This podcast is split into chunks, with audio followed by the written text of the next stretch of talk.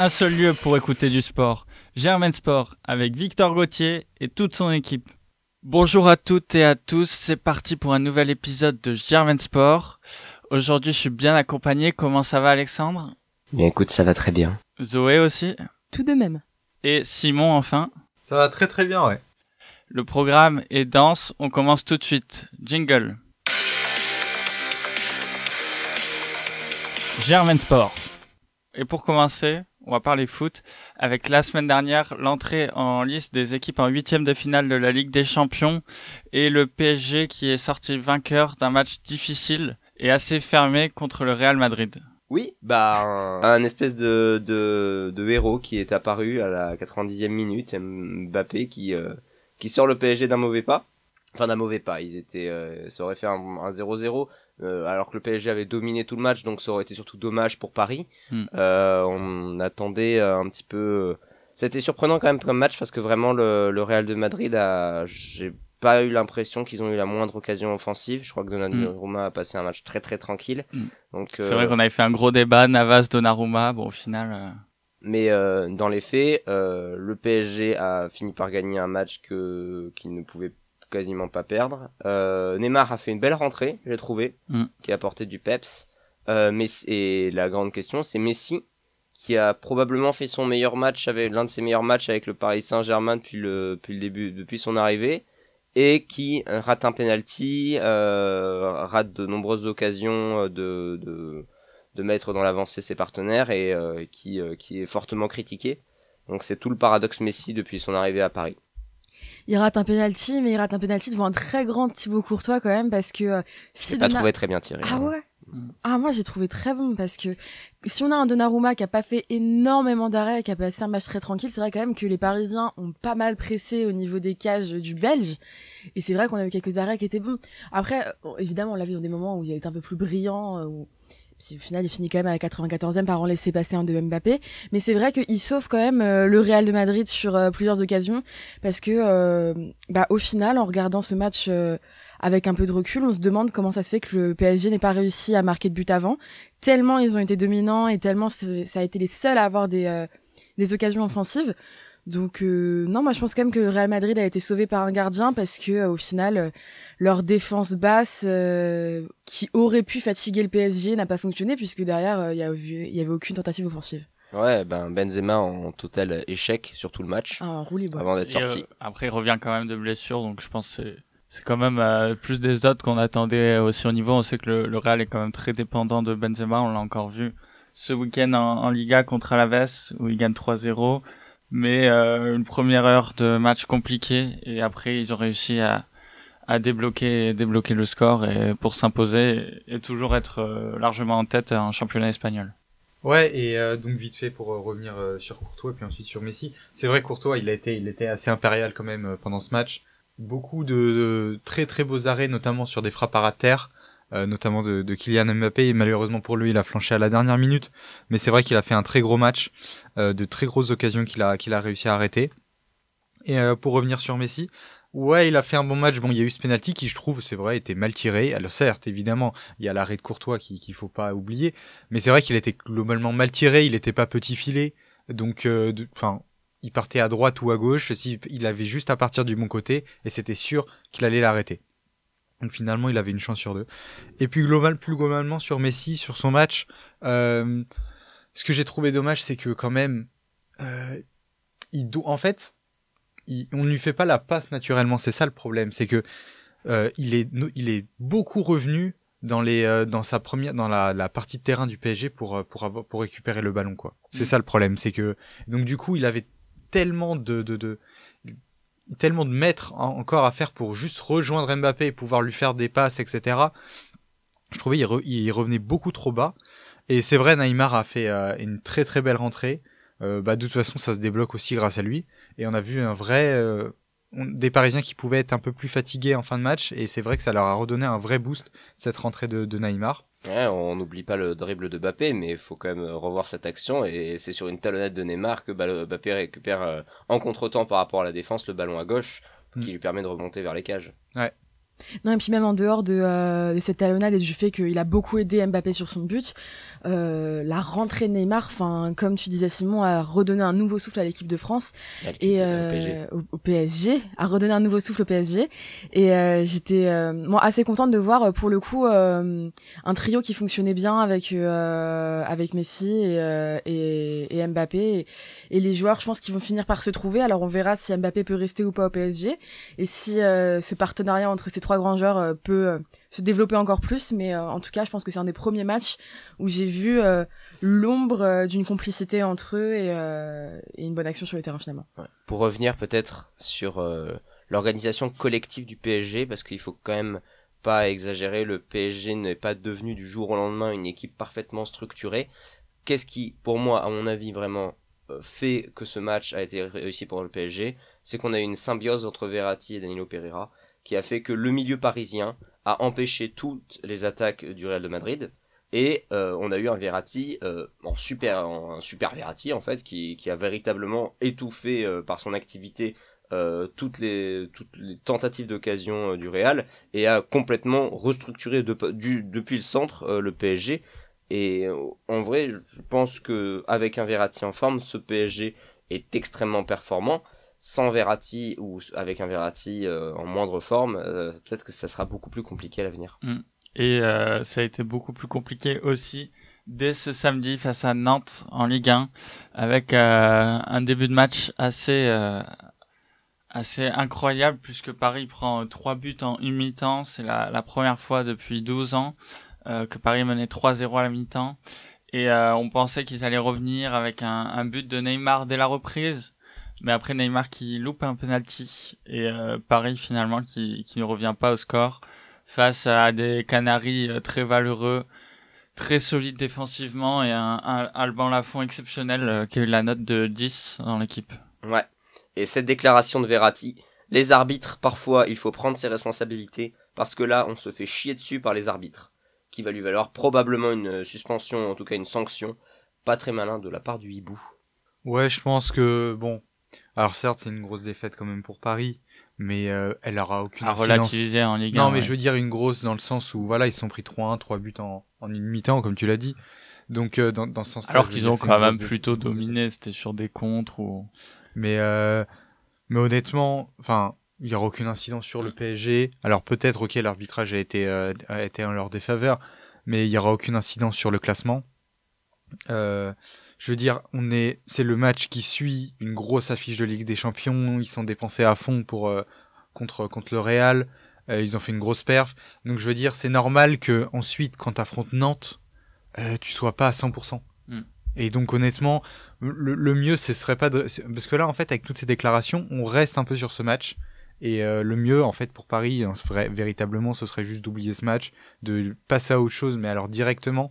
Et vraiment, ouais, de, de, parce que honnêtement c'est pas une défaite enfin je veux dire le, ce match est anecdotique pour Paris Mm. pour Nantes ça va être un, c'est un événement mais euh, pour Paris c'est ultra anecdotique donc faut vraiment pas qu'il reste là-dessus quoi Je suis assez d'accord avec ce que tu dis. Je pense que c'est euh, plus une grosse victoire pour Nantes qu'une grosse défaite pour Paris. Euh, c'est- ouais, s'il y a un club que ça va impacter, ça va être Nantes euh, au niveau de euh, de l'émulation qu'il va y avoir entre les joueurs. Après, euh, le fait que ça va vraiment les fédérer d'avoir euh, une victoire comme ça, puis même au niveau des supporters, au niveau de eux, euh, les points que ça leur apporte en Ligue 1. Mais voilà, le PSG, c'était pas le match de leur vie. C'est pas un très bon match, mais mais voilà, je pense qu'ils vont s'en remettre et que ça sert à rien de paniquer pour ça et d'en faire plus que ce que n'est. Ok, on va passer à un autre club de Ligue 1 qui nous a aussi un peu déçus, c'est Marseille, euh, qui recevait Clermont. Marseille toujours deuxième, mais euh, après un succès pourtant en Coupe d'Europe face à Karabakh 3-1. Euh, Marseille insipide euh, au Vélodrome euh, face à des Clermontois en bas de classement. Bonne chance, Alexandra.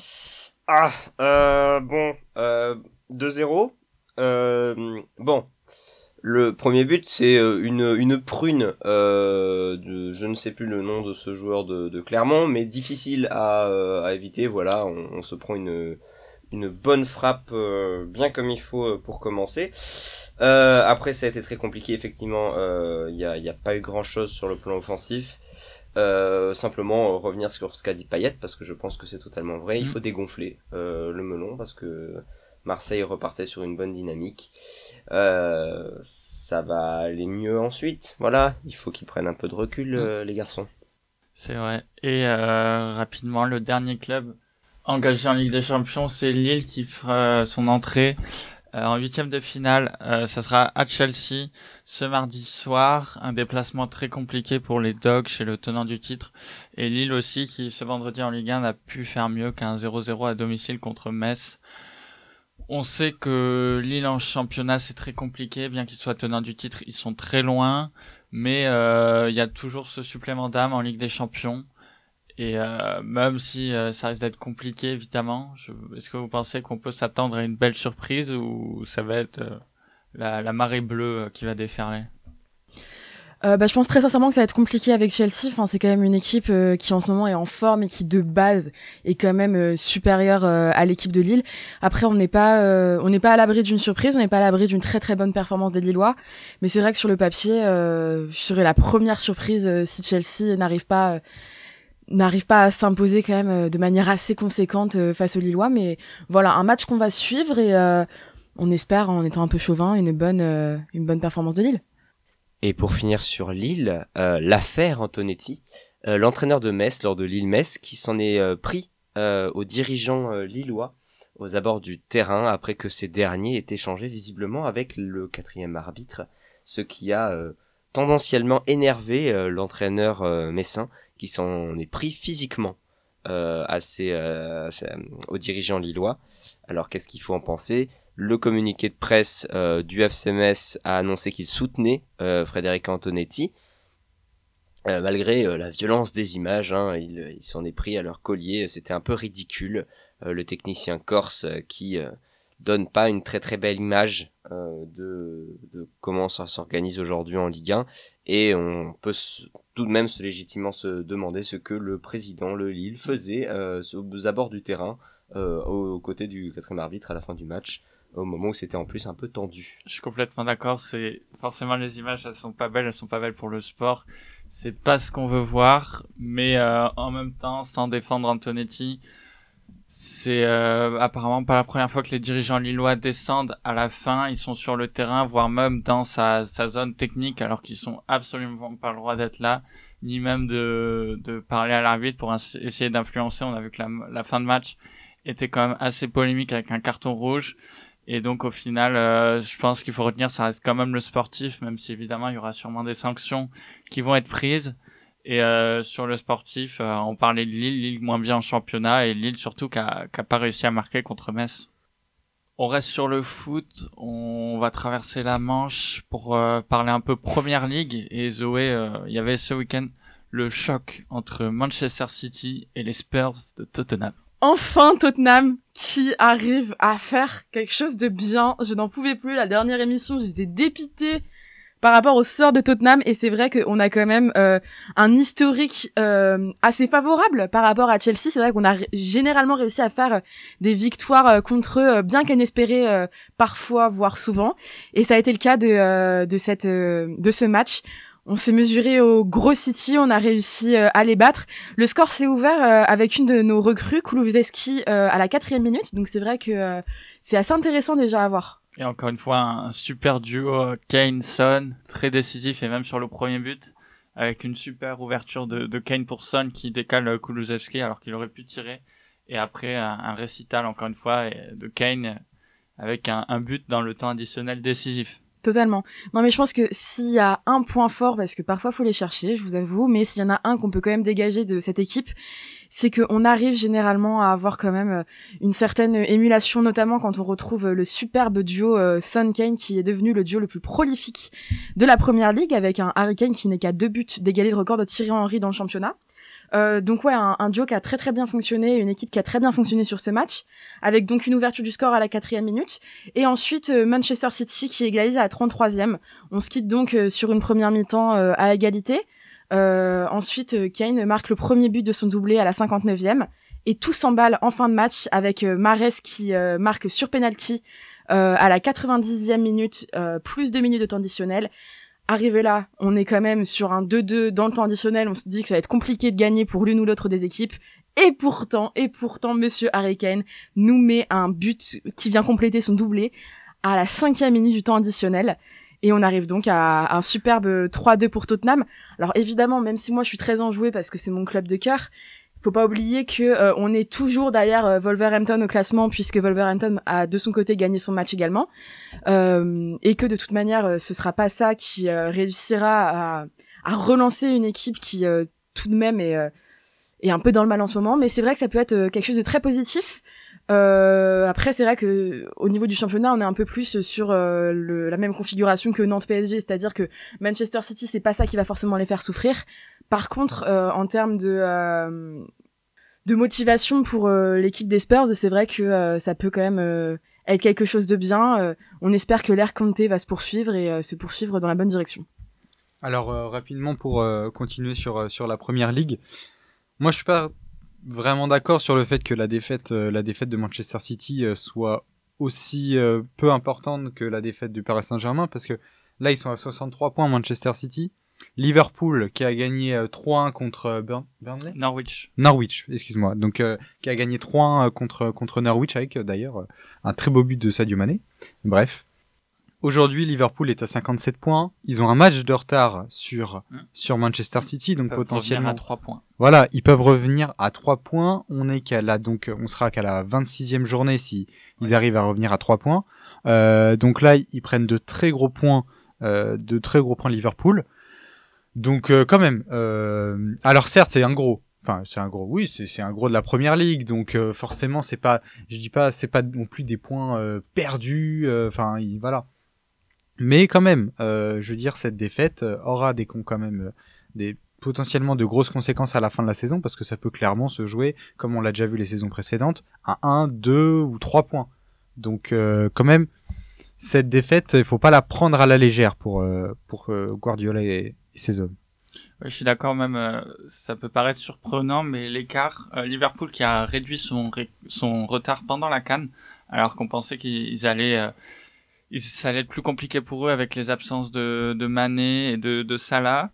Euh, aussi un joueur qui me plaît beaucoup, euh, qui a une histoire euh, vraiment extraordinaire, c'est Luis Diaz, euh, le très frêle milieu offensif qui a été recruté par Liverpool, qui était à Porto, qui est arrivé cet hiver et qui a une histoire vraiment vraiment incroyable et qui venait, qui vient de Colombie, qui avait joué dans des, des équipes nationales de peuples autochtones parce qu'il était il vient, euh, il était un peu marginalisé dans sa, dans la société là-bas, et euh, il a réussi à percer. Donc c'est sûr qu'il lui faudra encore euh, s'épaissir un peu, mais techniquement on l'a vu.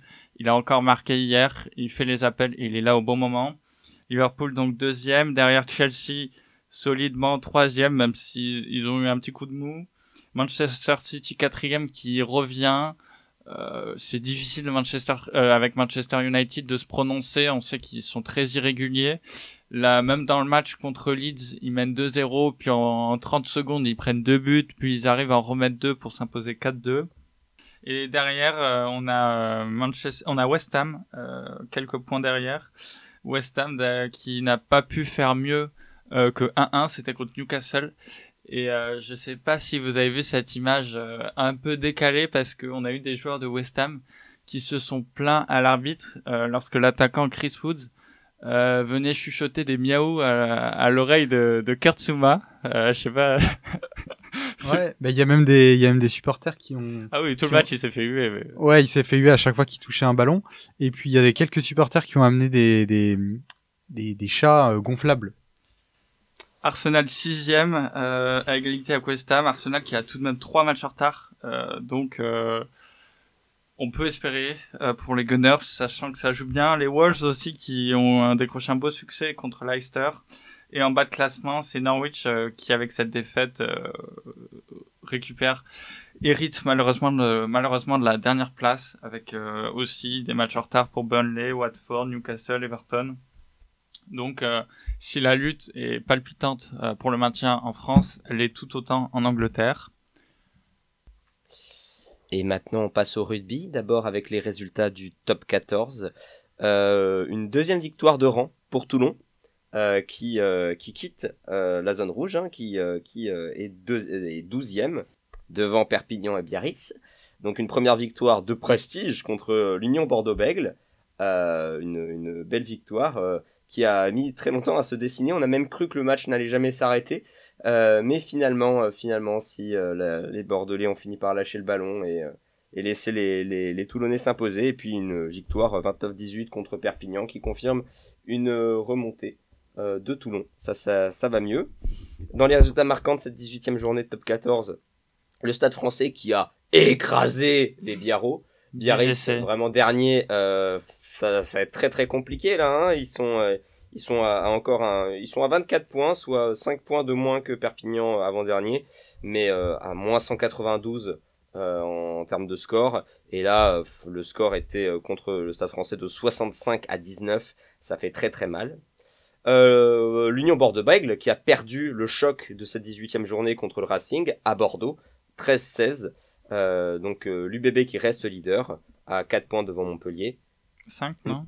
Non, 4 points devant Montpellier, 56 points à, 51. Mais euh, qui 5 56 à 51, ça fait 5 points, effectivement, il sait compter, euh, contrairement à moi, euh, de différence. Donc bon, il reste à, une victoire à une victoire bonifiée de différence. Mais, avec un match en plus. Avec un, un match en plus. L'UBB aussi un match en retard. Voilà. Mais oui, oui, c'est vrai que c'est vrai que les deux clubs, le Montpellier a deux matchs en retard. Montpellier qui est sur euh, 8 matchs sans défaite, et là encore, euh, ils se déplaçaient à Brive où ils ont décroché le match nul 16-16 et euh, l'ouvreur italien Garbisi qui loupe la transformation qui offrait la, la, victoire au Montpellierin. Donc Montpellier, c'est vraiment l'équipe en forme en ce moment. Ils enchaînent les victoires. Ils ont des joueurs euh, peu d'internationaux mobilisés euh, par rapport aux grandes écuries pour le tournoi destination. Et c'est ce qui affecte aussi les, les grosses écuries comme euh, l'UBB, avec notamment des absences décisives à la charnière avec Lucu, Jalibert, Woki, Moefana, qui sont avec le, le, 15 de France. Et, et surtout Toulouse, Toulouse qui s'enfonce encore un peu plus dans la crise avec, six, avec ces 6 ou 7 défaites de suite? Oui, quelque chose comme ça. Juste euh, pour, euh, pour préciser pour, euh, pour Montpellier, qui n'a pas perdu depuis. J'essaie de retrouver, mais j'ai beau remonter les résultats. C'est ça. Depuis le 16 octobre contre Clermont, c'était à Montpellier. Donc ça fait vraiment très très longtemps qu'ils n'ont pas perdu. Mm. Et pour ce qui est de Toulouse, qui s'enfonce à la sixième place, donc derrière le Racing, à 44 points, bon toujours devant le Stade Français, c'est déjà ça pour les Toulousains.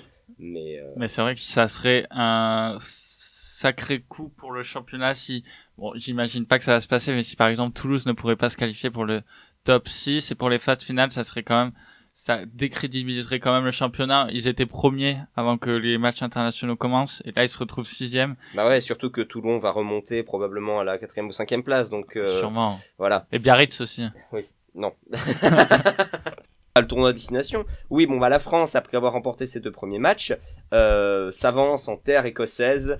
Euh, les Écossais souvent hostile. Souvent hostile. On a perdu, euh, la... on a perdu lors du tournoi 2021. Mm.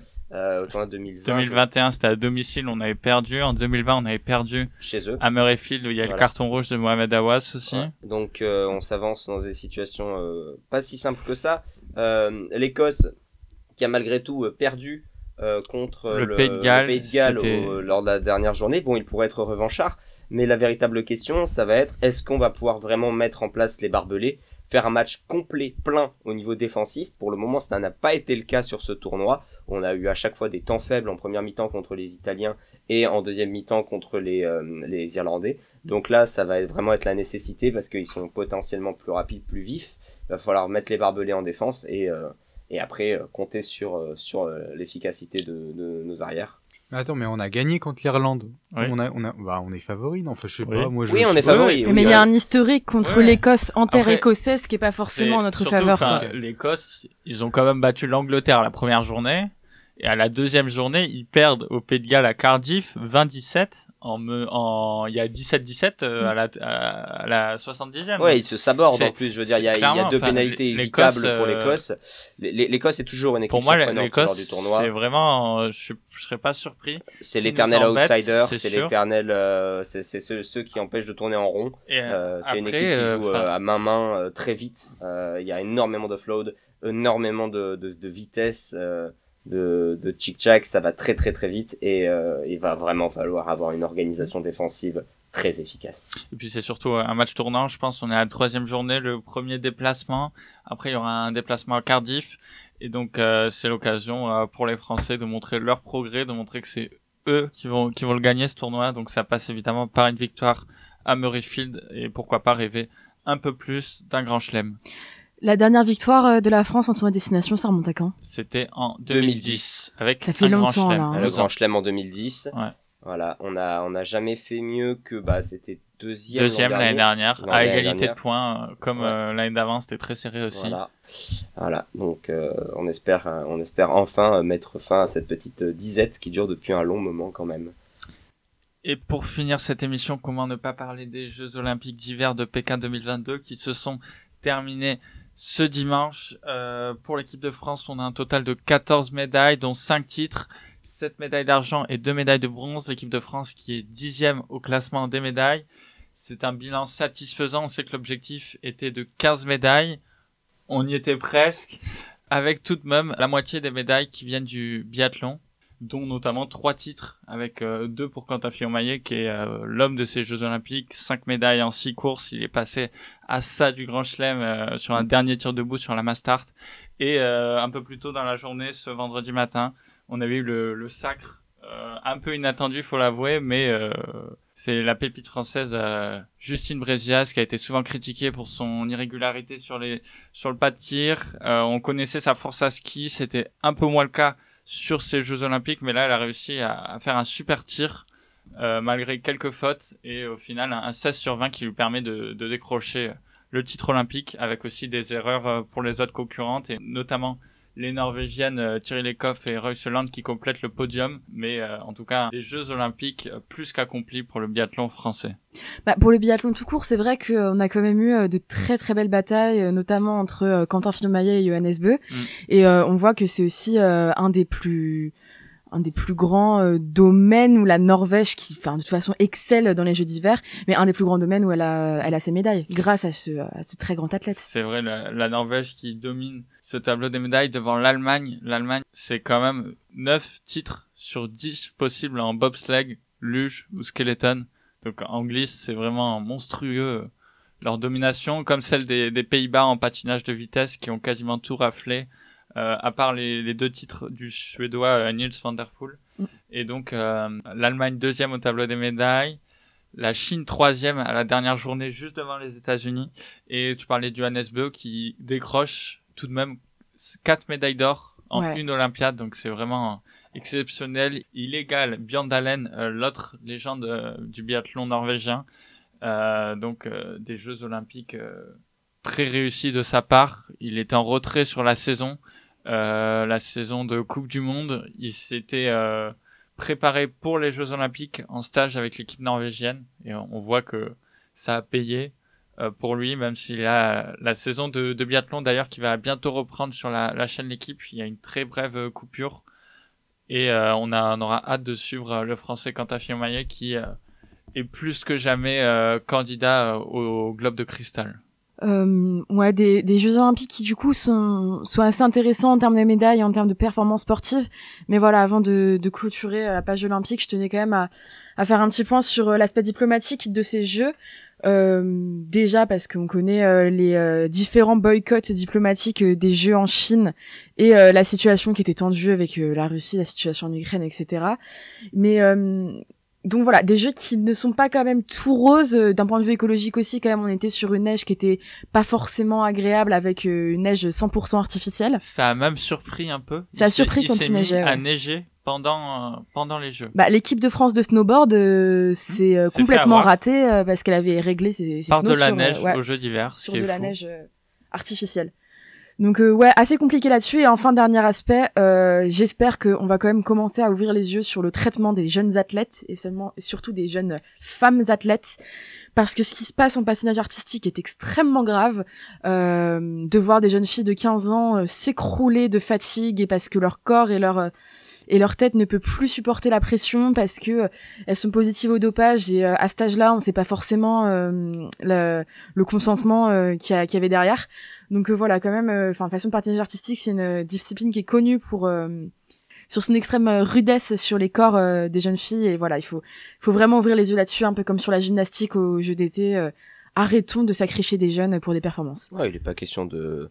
Enfin, là, il y avait légalement et éthiquement, il n'y a pas de question de consentement quand une jeune athlète de 15 ans est dopée euh, la responsabilité, elle est sur son entraîneur, elle est sur son équipe, elle est sur sa famille, euh, et, euh, et, ces situations, notamment en Russie, elles sont inacceptables.